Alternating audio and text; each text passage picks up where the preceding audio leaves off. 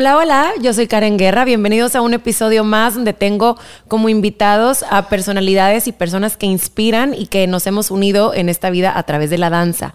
En esta ocasión tengo un invitado muy especial para mí, porque como ya algunos saben, también soy coreógrafa de quinceañeras.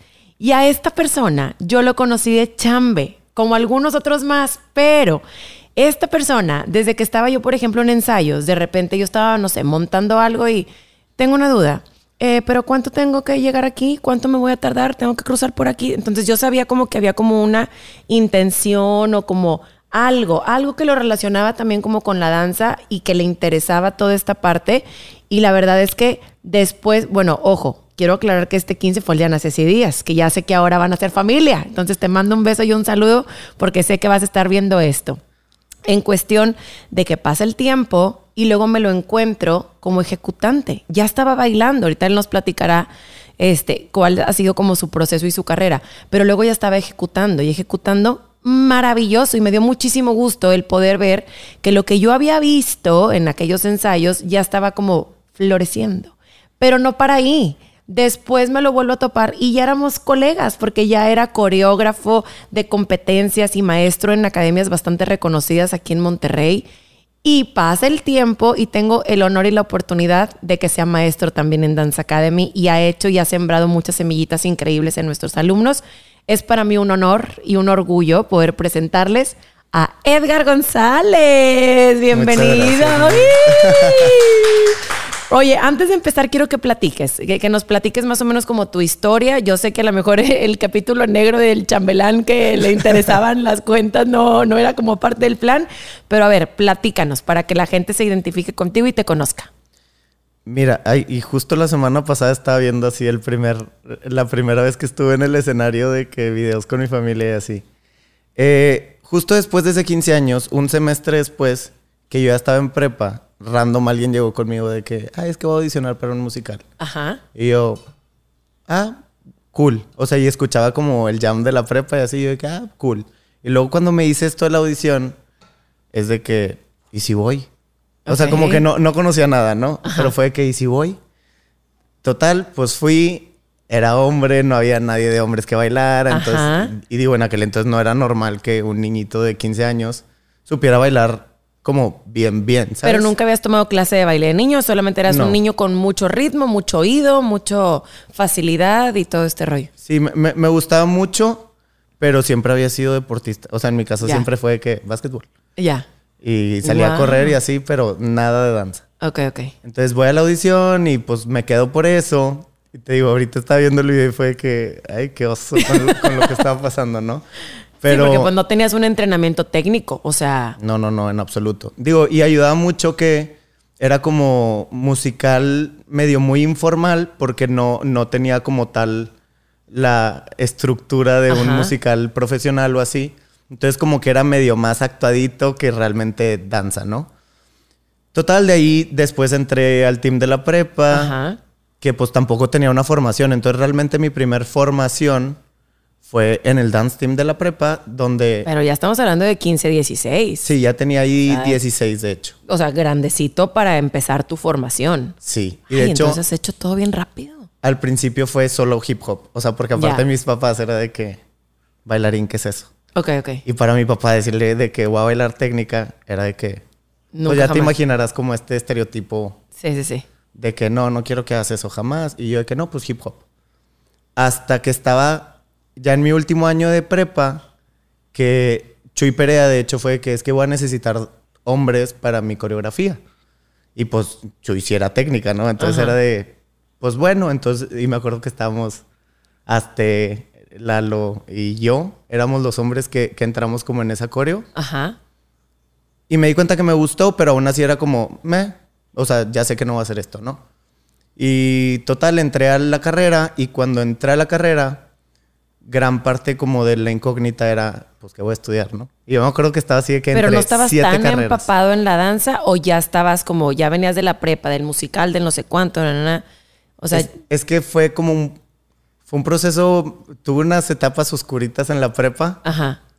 Y la danza me había ayudado. O sea, yo me estaba refugiando mucho en la danza. Entonces, a pesar de que no era propiamente buen, buen ejecutante, pues yo sentía mucho, o sea, muy cercana a mí la danza Ajá. por esos procesos. Ya. Entonces, yo llegué a un punto en el que fue que, pues me dedico a la danza y fue que ni para qué le intento.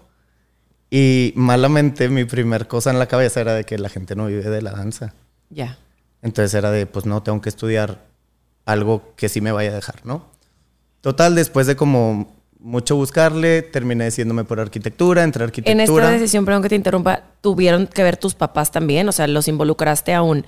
No sé si ser bailarín o ser o, o, o tu papá jamás se enteró del dilema que traías tú y él decía, no, mi hijo va a hacer una carrera No, sí. normal. Le pl- platiqué de hecho con mis papás. Ya. Y lo que siempre se dijo en mi casa fue, tú sabes lo que vas a estudiar, solo acuérdate que solo hay una carrera. O sea, y no, no se te va a pagar otra. O sea, no era opción, bueno, voy a estudiar nutrición y voy a estudiar, eh, no sé, arquitectura. O sea, era una. Ajá. Llámese danza, llámese arquitectura, llámese lo que sea. Y Yo te voy a pagar una. Ajá. Ajá. En, en estas como decisiones, yo tenía polos bien opuestos. O sea, llegué a, a- a pensar en estudiar de qué filosofía. Ajá. Y dentro de la- del mismo como discernimiento, volvió la misma cosa de tontamente este, este estereotipo de la gente no vive de ser filósofo. Ya. La gente no vive de la danza. No, y tú, o sea, al ser hombre y todo, pues una estabilidad, no sé qué, económica, o sea, ya tu familia, no sé. Sí, mucho, mucho tuvo que ver como ese estereotipo, que siento que poco a poco se va perdiendo más, gracias a Dios, pero en aquel entonces era, pues tienes que estudiar algo que te deje, ¿no? Ya. Entonces, eh, entró a la carrera y obviamente pues como quiera me gustaba bailar, ¿no? Y, y yo sabía, para esto, yo también quería estudiar psicología. Ajá. Y para mí una de las cosas que me detuvo, va a parecer anuncio de, de como el TEC o así, pero una de las cosas que yo estaba decidido era que quería entrar al TEC por difusión cultural. En aquel entonces todavía existía Danza Mimos. Ajá. Y así yo salí, sí, salí de prepa y fue, quiero TEC porque quiero Danza Mimos. Entonces Ok. no voy a estudiar psicología porque psicología era en la UDEM Ya. y en la UDEM no había danza mimos. Esa era como mi lógica. Entonces fue que, bueno, de las siete opciones que tenía de carrera, ¿a cuáles me resumo? Y era ingeniería civil, Ajá. arquitectura o diseño industrial. Y fue que, bueno, ¿cuál es la intermedia? Arquitectura. Bueno, va. Entré y cuando entré ya no existía danza mimos. Entonces me quedé como a la mitad de que, ay, entré por danza mimos, ya no existe, Pero, pero en Danza mismo se modificó a otro proyecto. Sí, sí, sí. Ajá. Y en aquel entonces eh, estaba la compañía de Sony Savoy, Ajá. que es Contempotec. Bueno, era Contempotec, porque ya no existe como tal, ¿no? Y pues era lo que yo tenía disponible de danza, ¿no? En, en carrera, en aquel entonces no había un representativo como tal eh, versátil. Era o Sony Savoy o Raíces, que era folclore. Ajá. Y pues para mí fue que, ay, pues vamos a explorar a ver qué onda con, con Sony, Con ¿no? Sony. Y fue mi primer acercamiento como a la danza contemporánea como tal, ¿no? Y pues bien distinto.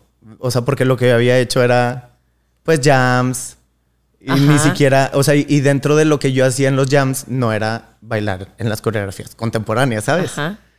Y pues poco a poco me fui empapando también como de su formación técnica, eh, la, o sea, en sí lo que involucra la danza contemporánea escénicamente también, y conocí otro lenguaje. Y justo en aquel entonces, en ese primer semestre, conocí a dos personas. Una es Fer Gallaga, Ajá. Y- Maestro Fernando, que le mandamos muchos saludos también, talentosísimo. claro, y a Jorge Guade. Ajá. Jorge Guade en aquel entonces ya estaba en la superior, él, Ajá, sí, sí, estudiando sí. ballet. Y Fer estaba audicionando para la superior. Antes de que Guade entrara a la superior, porque yo compartí eh, varios proyectos de salsa Ajá. con Guade en latino y a mí me tocó ese proceso de que entro, no entro, también la familia, no sé qué. Ok, ya, corte comercial, estaba en la Carmen. Ajá. Entonces yo los veía y era de que, ah, pues qué padre. O sea, Fer en aquel entonces todavía no estaba en la superior, Ajá. Guadesí. Ya. Entonces, esa era como mi relación de que, ah, pues hay gente que sí lo está haciendo, ¿no? De que, ah, pues suerte. Y pues yo seguí estudiando, obviamente, la carrera. Eh, estuve varios años con Sony, creo que fueron como dos, tres. Y en el segundo tercer año también fue cuando Dulce Cházaro empezó su, su proyecto, que ha tenido como 80 nombres, entonces no vale la pena. Ajá. O sea, en aquel entonces cambió de nombre cada semestre, entonces X. El proyecto que traía Dulce Cházaro terminó siendo Ímpetu. Y como que e- eso de cierta manera me terminó como de enamorar de la danza, ¿no? Ciertamente hasta ese punto mi acercamiento con la danza era más escénico que realmente porque hubiera tenido una formación o porque hubiera tenido una pues un, un desarrollo técnico en mi cuerpo, ¿no? Y yo estaba bien enamorado de la arquitectura, para mí era de que lo mejor que podía existir en la vida. Wow. Y- Entonces yo decía, y qué, qué bueno que estudié, o sea, qué bueno que estoy estudiando arquitectura porque me encanta. Eso era lo que estaba pasando en mi cabeza. Después, en sexto semestre, creo que sí era sexto, quin- quinto, sexto, conocí además a Raúl Contreras. Ajá. Y Raúl Contreras estaba en la superior también. Ya, maestrazo también, Raúl. Un Y res- resulta que empecé a tener como un acercamiento muy tangible al mundo de la danza. Ya. O sea, de la danza profesional, pues. Y empecé a ver, o sea, veía, por ejemplo, lo que él hacía en la superior. Empecé a conocer a más gente que se dedicaba profesionalmente a la danza. Eh, pues de cierta manera Dulce también como que me, me conectó con mucha gente que también me, me ayudaba a verlo. Y en aquel entonces yo ya daba una que otra clasecita. Ajá. Y pues era como, ah, pues estaba recibiendo un sueldito de eso, ¿no? Sí. Este. Total. En. Eso fue en quinto, sexto semestre de la carrera. Para octavo semestre yo me doy cuenta que la carrera no era lo que yo creía. Estás hablando semestre, o sea, ya. ¿Y cuántos años son en arquitectura? Seis. Son cinco. Son cinco. O sea, son y ya diez casi al, semestres. ajá, y ya casi al final dije, ay, Sí, o sea, como, que como que en no. séptimo, octavo, eh, me empecé a dar cuenta que lo- la parte de la arquitectura que a mí me gustaba era como un mundo muy difícil. Mucha gente va a diferir en esto conmigo, pero a mí me gustaba el diseño. No me gustaba construir, no me gustaba administrar, no me gustaba vender. Yo quería diseñar. ya. Pero resultaba, o sea, yo me di cuenta, o eso fue lo que percibí, que la gente que se dedicaba al diseño era porque o era hijo de un super arquitecto o se la estaba partiendo todo el día en el despacho. Eh, digo, obviamente yo sí estaba dispuesto a, a como estar ahí, pero me di cuenta que esta gente que estaba ahí como fregándole todos los días en los despachos, pues tampoco ganaba tanto dinero. Ya. Entonces, para mí empezó como, como este análisis de, a ver, no me estoy dedicando a la danza porque no me va a dejar y me va a dedicar a algo que como quiera tampoco me va a dejar. Y fue como, Wow. tal vez... O sea, ahora sí que o sea, obviamente pasión, sí, claro. sí, sí deja, ¿no? O sea, no es como que... No, pero a lo que... O sea, el- lo que pasó en mi cabeza es... Sí existe un, un punto en el que la danza sí deja, deja más de lo que tú creías, porque ya me estaba dando cuenta de eso. Y la otra carrera por la que se supone que estás cambiando eso, pues va a costar en llegar a eso. Digo, los dos está la hacha, los dos empiezan Claro. desde abajo, los dos, evidentemente, mientras más tiempo le dediques, constancia, tararara, habrá como una remuneración económica. Pero aquí la diferencia es que tú te estabas dando cuenta que la arquitectura no es tanto que no te dejara, sino que no te hacía tan feliz que como te hacía la danza. Entonces, ahí fue donde empezaste tú como a equilibrar la balanza en ese sentido. Justo eso, o sea, el, el- Empecé a analizar qué tanto valía la pena el sacrificio que estaba haciendo de dejar la danza por otro proyecto de vida, porque pues cambian muchas cosas, ¿no? Lo sabemos. Y como te digo, como estaba teniendo todo este acercamiento con gente en el mundo de la danza, fue que pues igual y le podemos dar una oportunidad, ¿no? Y pues estuve platicando ahí como con varias personas, entre ellos Fer Gallaga, porque Fer Gallaga, su último semestre de la carrera estuvo en el TEC y en la superior. Y o- obviamente... Partiéndosela, claro. Sí, sí, sí. Entonces yo dije, ah, pues a lo mejor yo también puedo hacer eso. Ajá. Pobre iluso, ¿verdad? Entonces, cuando yo estaba en octavo semestre, audiciono a la superior. Era mi última oportunidad de audicionar porque ya tenía 21 años. Ya. Y la única manera de entrar era directo a segundo año porque ya no cubría la edad para entrar a primer año. Entonces, pues audicioné, eh, entré a la superior. Claro que me hicieron compensar de que todo lo que no había hecho en primer semestre, en primer año, tuve que, que tomar aparte materias en la tarde. O sea, no nada más era la carga de la superior normal y la carga del el TEC normal, sino que aparte, tenía que compensar. Entonces, digo, unas me dejaron nada más como revalidarlo con exámenes y así. Pero fue el año más pesado de mi vida. Pues claro, partido en tres. Y me pasó. Más aparte trabajando, porque eras Sí, ya maestro también. Ajá. Y me pasó muchas veces. Digo, en, en arquitectura hay muchos días que no duermes. Y me pasó muchas veces que de terminar mi entrega a las 7 de la mañana, era pues ya me tengo que ir a hacer Graham. Entonces me iba directo a la superior y luego salía de la superior y era pues no he vivo. dormido, ajá, de que no he dormido, voy a entregar, iba a entregar y luego ya de que me salía a las 5 de la tarde, que bueno, pudiera dormir una hora porque tengo que hacer más tarde, así, No, y te friega más. O sea, el que te duermas una hora, eh, o sea, no. fatal. No, no, no. Digo, muchos maestros fueron muy comprensivos y, o sea, en, en la superior. Y, y sí me ayudaban como a cuidar mi cuerpo. De repente, pues había uno que otro día de más exigencia, ¿no? Que era de, Ajá. pues me vale que no hayas dormido, tienes que hacer esto, ¿no? Total, después me salí de la superior porque a pesar de que había estado haciendo las dos al mismo tiempo, le había bajado la carga arquitectura. Y me faltaba todavía un año más para poder graduarme. Entonces, pues me salí de la superior porque no iba a aguantar otro año de mi vida en ese ritmo y, Y porque había materias que se empalmaban. Entonces fue que pues vamos a, a- a dejar respirar este año, a ver qué, ¿no? Y me salí, de hecho mucha gente, o sea, ya sabes, ¿no? A la gente le encanta el chisme. y mucha gente que es que no va a volver. Y es que no, la danza realmente no lo llenaba tanto. Así, un Ajá. chorro de chismes. Y pues terminé arquitectura. Y curiosamente ese último año, ya, pues mis maestros yo creo que ya me pasaban porque, Porque ya, ya. porque era de que, pues ni se va a dedicar a esto. Ajá. Entonces, o sea, y sí, sí me pasó con un maestro, sí le dije. Los de que- arquitectura. Sí.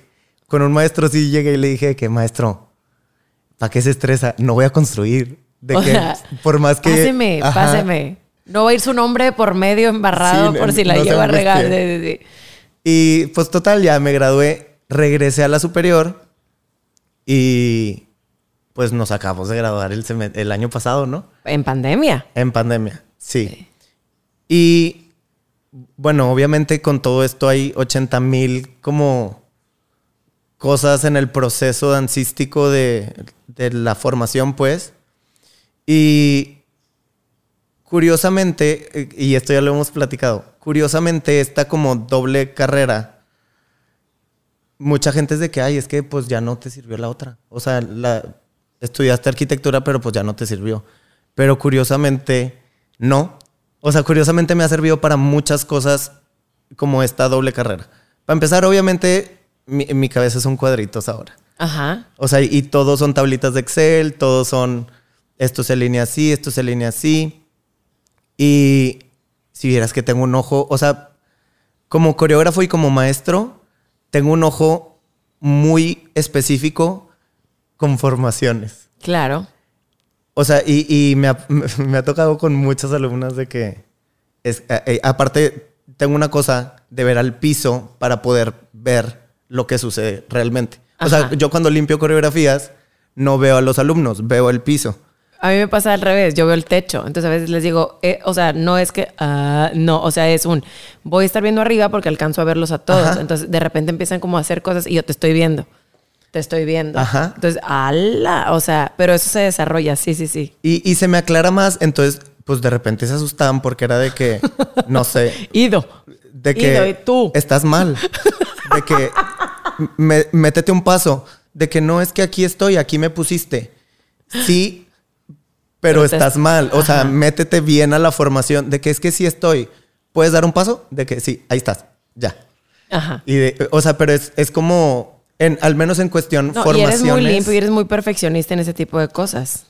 Y curiosamente, he llegado a explicar como cosas técnicas con vigas. Ya. Y cosas, o sea, sí me ha dado como otro entendimiento, pues medio físico, por así decirlo, de las cosas. No, pero aparte tienes ahí también este, como algunas comparaciones, porque la vez pasada me, me daba mucha risa que tú eres súper fan de las películas de superhéroes. Súper. Entonces, muchas veces me decías, es que yo explico a veces como las intenciones como si fuera un superhéroe. Y yo, uy, no te estoy entendiendo.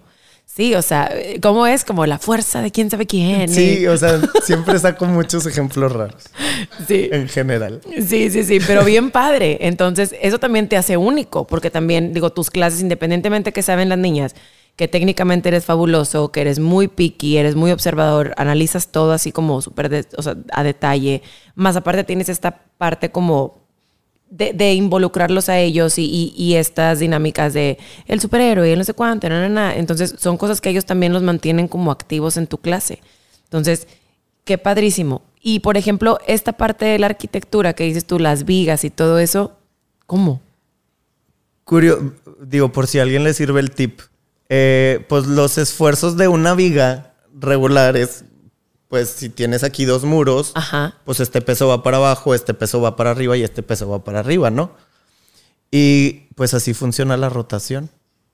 O sea, cuando, cuando piensas como en tres puntos en tu Ajá. cuerpo, puedes pensar como uno, dos y tres. Entonces, al momento de yo pensar en rotar, este viene para acá, pero entonces se compensa del otro lado, porque no todo puede ir perfectamente así, porque luego estarías así rotando, ¿no? Entonces tienen que, ajá, sostener es tu apoyo y luego, o sea, uno viene para un lado, otro viene para el otro y el otro se regresa. Ya.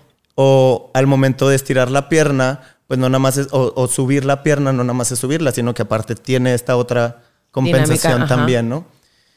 Digo, me, me ha pasado muchas, muchas veces de que la gente así, no entendí lo de la vida.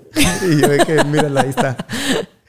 Oye, y por ejemplo, ¿te arrepientes de, de haber en mi carrera y luego me esforcé un año y luego, bueno, lo recupero con la arquitectura y dejo la danza y luego, o fue como un, Hubo un tiempo que sí. O sea, y, y le reprochaba mucho, no a mis papás, pero como a la vida. ajá, de que eh, más estando como en la superior, me reprochaba de que es que empecé muy tarde esto. Y, y a la fecha lo sigo pensando, sí empecé muy tarde y me hubiera encantado de chiquito haber tenido como una formación desde sí, cero, sí, ¿no? sí. Y sí le reprochaba mucho a la vida, pero poco a poco fui entendiendo que pues todo son herramientas, todo. O sea, y, y no importa lo que sea, te va a ayudar en algún punto, ¿no? Y me pasaba que tanto reproche me hizo como cuestionarme, bueno, ¿y qué voy a hacer con esto que tengo? Y digo, ahorita no se está haciendo nada al respecto porque pues todavía no toca ahí. Ajá. Pero en algún punto de la vida planeo estudiar una maestría en diseño de escenarios. Wow. Entonces ahí vas a. Voy a poner este así para que no, no nos esté interrumpiendo. Ahí está. Y este, porque también tiene todo que ver. O sea, en cuestión de el acomodo, no sé qué, escenografía, ¿todo eso te refieres? Sí. Ah, qué fregón. Y, y de cierta manera considero que me va a dar, digo, no sé porque no estoy ahí, ¿verdad? Pero considero que me va a dar un entendimiento muy distinto, saber cómo funciona el espacio y saber cómo utilizar el espacio. Con la capacidad que tienes vas a hacer cosas increíbles. Aparte, o sea, la danza llegó a la mejor tarde, por así decirlo, a tu vida, porque no tienes un entrenamiento formativo de cuatro o cinco años y tu cuerpo y todo esto, que ya sabemos, ¿no? Que, que es así. Pero aún así has hecho mucho en muy poco tiempo. Y te has consolidado como uno de los mejores ejecutantes de contemporáneo y de una de, de los mejores coreógrafos de la nueva generación también. Entonces, ya traes un nombre y lo hiciste muy rápido. Tienes una cabeza también que no nada más es yo, el baile, el cuerpo y, ya. No, o sea, estás pensando ya en un más adelante. ¿Por qué? Porque como ejecutante no me gusta decirlo porque hace tiempo era, es que después de los 30 ya, no, no, no, uno ya no, puede bailar. Todavía queda. Bueno, como te explico, ¿verdad? O sea, y, y, yo traía como mucho eso en la cabeza. Probablemente a los 40 yo, yo te puedo decir que yo soy de las ejecutantes que todavía sigo, tengo 37 y todavía sigo y me sigue subiendo y sigo girando y sigo... Claro. Ya no me veo igual que una niña de 18, una niña de 25, evidentemente, pero el colmillo y la experiencia, pues nadie me lo quita, ¿verdad? Pero vaya, al fin del día sigo ejecutando, me mantengo y demás. A los 40, no sé, a lo mejor ahí a los 40 ya voy a decir, no, ya yo, ya yo, sí, ya yo me veo, no, a lo mejor no que no pueda, sino que yo tome la decisión de, güey, ya, o sea, no sé, es como diferente. Pero independientemente, la vida del ejecutante tiene un fin, por así decirlo. Pero está en nosotros el construir que sigue. Claro. Como danza. O sea, en este caso, yo, por ejemplo, doy gracias a la vida de, de haber conocido a Lili y que empezamos la academia muy chiquitas y a lo mejor con una moneda al aire, porque todo lo que, todo lo que hemos hecho nunca lo vimos venir. Empezamos muy chiquitas en poner una academia, o sea, hay un saloncito, duela, clima, bocina y se acabó. Gracias a Dios ha trascendido y hemos este, trabajado increíble juntas por más de 10 años. Pero ya estamos también en el punto en que, bueno, si ya no soy ejecutante, pues ya soy directora, ya tengo un back y ya estoy en otra parte. Y tú qué fregón que ya estés trabajando en eso, porque aparte, como ejecutante tienes muchas cosas. Ahorita estás en México y estás dando clase y vienen cosas increíbles también, entonces, como cosas nuevas. ¿Y cuántos años tienes? Es una pregunta difícil. No te creas. Eh, tengo 27. No, hombre. O sea, todavía te cuelga. Que para mucha gente. Y tienes mucha cabeza, güey. Para mucha gente sí es. Ah, ya estás bien tarde. No, pero te voy a decir una cosa. O sea, siempre a veces, perdón que te interrumpa, es como un, híjole, es que el artista e, es eso. O sea, el yo, el artista, mi cuerpo. Y, y son pocos los que tienen esta combinación de artista, pero con mentalidad ambiciosa, empresaria, porque muchas veces es, no, amor al arte y no sé cuánto. Y tú no. O sea, siempre desde tu decisión uno era, ok, danza, pero que esto, eh, y, y, todo lo que fuiste como tomando de decisión de, oye, pues no me voy a dedicar a esto porque no me llena tanto y me deja más o menos igual, pues mejor me voy por este camino. O sea, lo has hecho muy bien. Gracias. O sea, va súper bien. Aparte, eres una persona que, que deja muchas semillitas en los muchachos. Digo, en este caso, te adoran en la academia y es clase con Mr. Edgar y aunque vienes de invitado, brincan, interpretan y todo porque eres muy, muy bueno para todo lo que haces.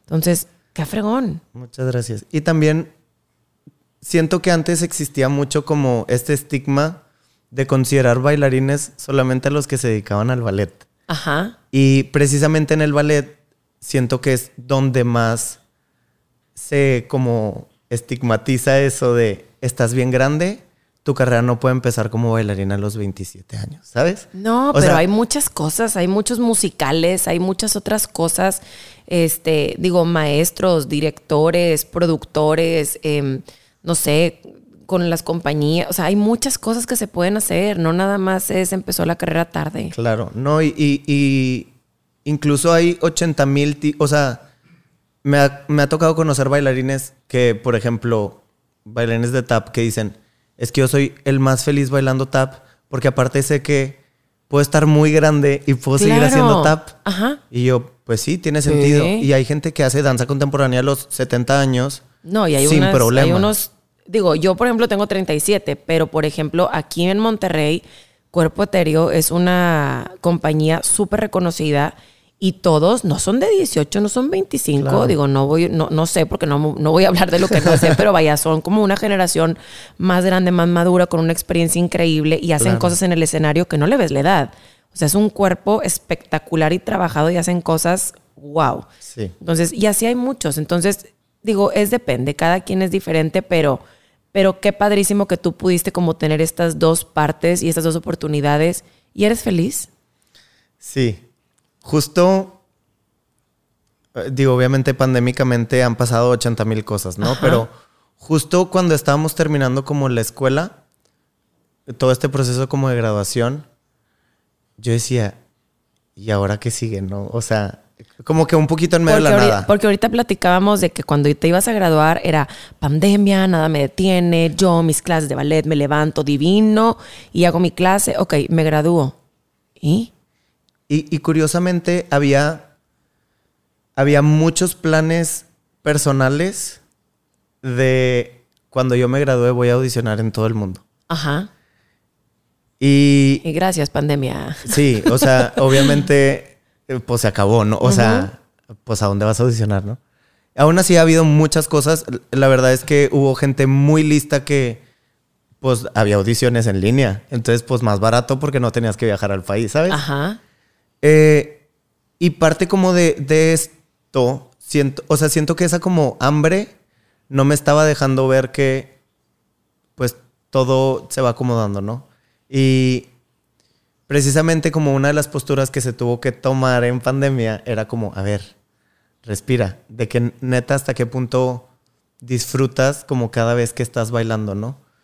Y se vuelve como una, una autoconciencia, por así decirlo, de cada vez que me muevo ahora sí es, me estoy moviendo porque quiero y qué bueno que se puede.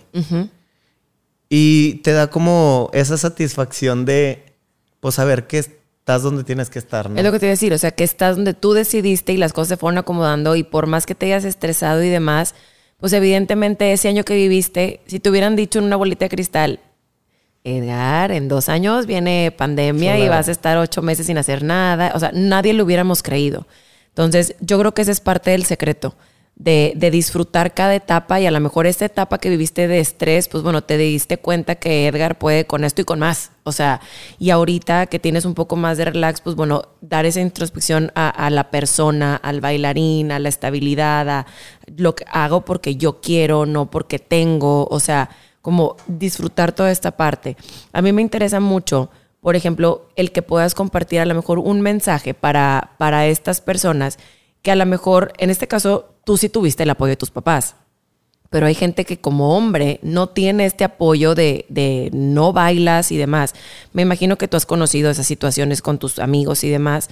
¿Algún consejo para que, para que esos alumnos o estas personas que nos estén escuchando, no nada más en, cuestión de la danza, sino de, de tener que tomar esa decisión de perseguir tu sueño o la estabilidad económica o qué pudieras dar de mensaje? Curiosamente, eh, o sea, estoy muy, muy, muy, muy agradecido con mis papás, pero, mm, o sea, es que no había ese apoyo.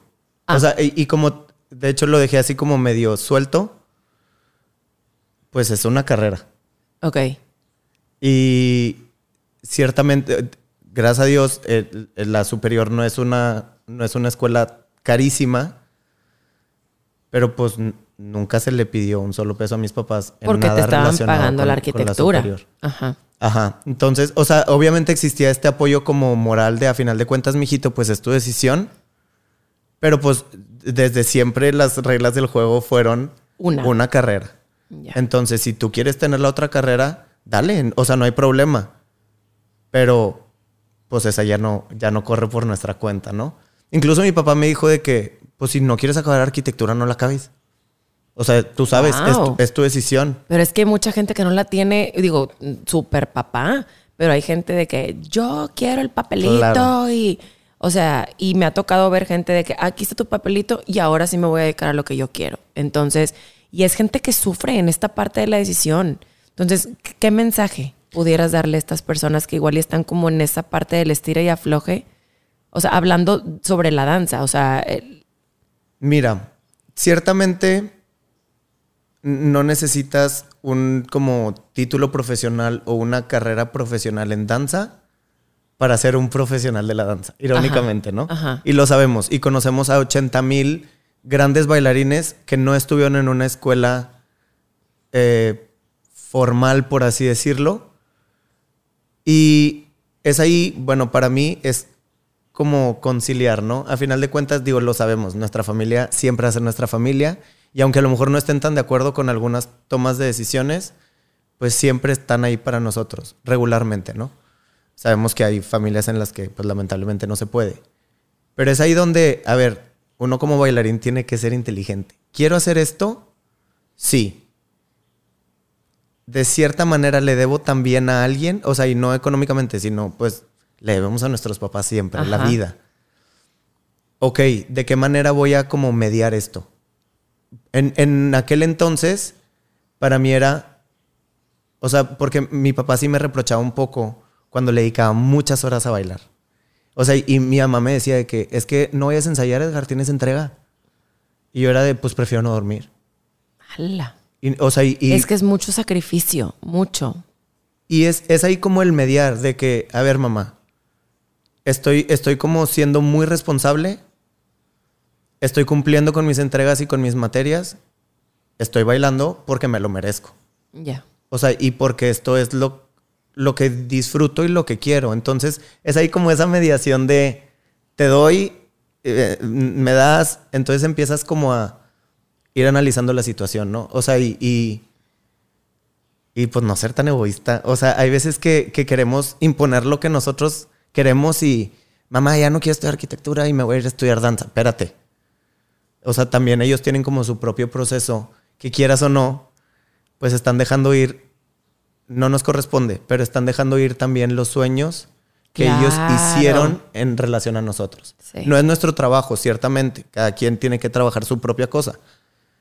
Pero pues no está padre como dejar completamente de lado sí, ¿no? y eso pasa desde que nacemos. O sea, es, eh, es niño, ah, huevo, el, varón, el de la familia, el próximo arquitecto, no sé, o sea, se hacen como ese, ese tipo de, de, programaciones, por así decirlo. Entonces, cuando como hijos te les quieres salir de ese proyecto, es difícil también para ellos, pero también tenemos que luchar por nuestros sueños y es nuestra vida hacerlo correctamente, hablarlo, procesarlo, a lo mejor para gente es más fácil que otra, pero pues independientemente venimos a ser felices y venimos a disfrutar y venimos a, vivir de nuestra pasión. Entonces, sea lo que sea, sea pintura, arquitectura, em, no sé, medicina o psicología o nutrición o danza, pues siempre va a haber como, como esta parte, ¿no? Pero, pero qué padrísimo, qué padrísimo que puedas compartir tu historia. Yo, por ejemplo, Edgar, dentro de mi filosofía de vida, siempre digo eso porque no sé si a lo mejor la vi en alguna parte o es mía. Yo digo que es mía.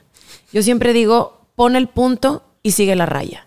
Siempre, desde que yo estaba chiquita, ¿qué quiere ser? Maestra de danza. Cuando hay, hay una historia muy bonita también de una coreógrafa, Cindy Morales, ¿la conoces? Em, yo estaba chiquita y estaba poniendo un 15 en la cochera de mi abuelita, entonces yo me salgo, no, no, no, tenemos tanta diferencia de edad, pero yo estaba, no sé, a los 11, 12 y ella estaba 6, 7, 8, no sé qué.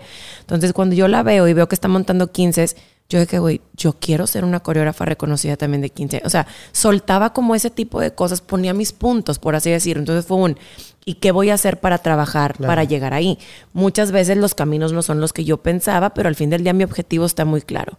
¿Tú tienes alguna frase que tú digas, cuando ya estás a punto de, de, de, caer de rendido de, no, Edgar, tú puedes con esto y más? O, no, Edgar, esto, esto. No, ¿dónde está tu punto? Porque, o sea, ¿Hay algo? Antes una amiga lo decía mucho y al principio yo lo empecé como a repetir medio, medio enmadreada. Ajá. Pero la verdad es que, o sea, ya ahorita inconscientemente hay veces que lo digo y, digo, no, no, no se lo digo a todo el mundo todo el tiempo, ¿verdad? Ajá. Pero hay veces que inconscientemente lo repito en mi cabeza y pues si lo puedes soñar, lo puedes lograr. Ok. Y pues a pesar de que no lo digo todo el tiempo y no es como que a mis alumnos, le, creo que ninguno de mis alumnos nunca les he dicho esta frase, pero sí está constantemente en mi cabeza como, pues sí, que también de otra manera es donde hay un deseo, hay una manera, ¿no? Claro. Que es como muy similar y pues sí, si quieres, sí puedes. Sí, muchas, muchas veces, perdón que te interrumpa, cerramos como esas puertitas. Así les digo yo de repente. Si lo quieres soñar, perdón, si lo sueñas, lo logro. ¿Cómo es? Si lo puedes soñar, lo puedes lograr. Es eh, ¿verdad? Si lo puedes soñar, lo puedes lograr. Pero, ah, pero no, porque yo no tengo dinero. No, porque yo no tengo el cuerpo. No, porque yo no tengo las condiciones. Y todas esas son puertitas que se cierran. Si tú realmente lo sueñas en vibración, en visualizarte y en trabajar por eso, claro que se logra pero muchas veces cerramos esas puertitas. Entonces, ¿qué hace Edgar cuando se empiezan a cerrar esas puertitas? Hay algunas palabras que digas, em, no sé, que te consideres, es que yo no, mm, soy muy perseverante, soy muy constante, soy muy esto. Em, soy muy orgulloso. ¿Para bien o para mal? A veces para mal, obvio. Ya. Y soy muy terco. Ajá. Es para bien. Eh, ajá. Entonces, como que se complementan de una manera como muy curiosa y digo, obviamente sí hay veces en las que uno mismo, pues también es partícipe de eso de, de no, no se puede. O no y no. Sí, no, no. Pe- pero regularmente, o sea, la verdad es que a mí me, choca como quedar mal o que la gente se dé cuenta de que no estoy pudiendo. Entonces Ya. ahí es donde me pesa el orgullo ajá. y es donde, pues, más lo voy a lograr. O sea, ¿sabes? eres de los que te dicen, no, tú no puedes. Ajá, no, o sea, No, hombre, me prendo, pero, Ya. pero muy duro. O sea, y ciertamente eh, eh, sí, sí soy una persona que constantemente me pongo yo solo limitantes, pero precisamente este orgullo es el que me termina haciendo... O sea, si me pesa en el orgullo, ya valió y sí o Y sí lo vas a sacar, lo voy a hacer. O sea, y voy a decir algo de lo que tú fuiste partícipe. ay, no, no sé qué es. Justo, justo hubo un día que hubo un problemilla porque Edgar no llegó a un ensayo. Ah, sí. Y pues no sabes cómo me empezó en el orgullo. Y, y, o sea, y desde ese día fue Yo, que... te, yo te regañé, pero con palabras bonitas. sí, sí, sí. No, no, no, pero era más como el orgullo de que... Pues ya nunca más. O sea, y, y no porque... O sea, ni- siquiera era por la disciplina realmente. Era por... Pues me dolió en el orgullo. Claro. Y, y no porque lo hayas hecho con esa intención, sino me están diciendo que algo no se puede. Entonces, como que ese mismo, o sea, ese tipo de cosas, cuando quedo mal con alguien en ese sentido, o alguien es de que, ah, Te vas a acordar de no, mi maestro. hombre.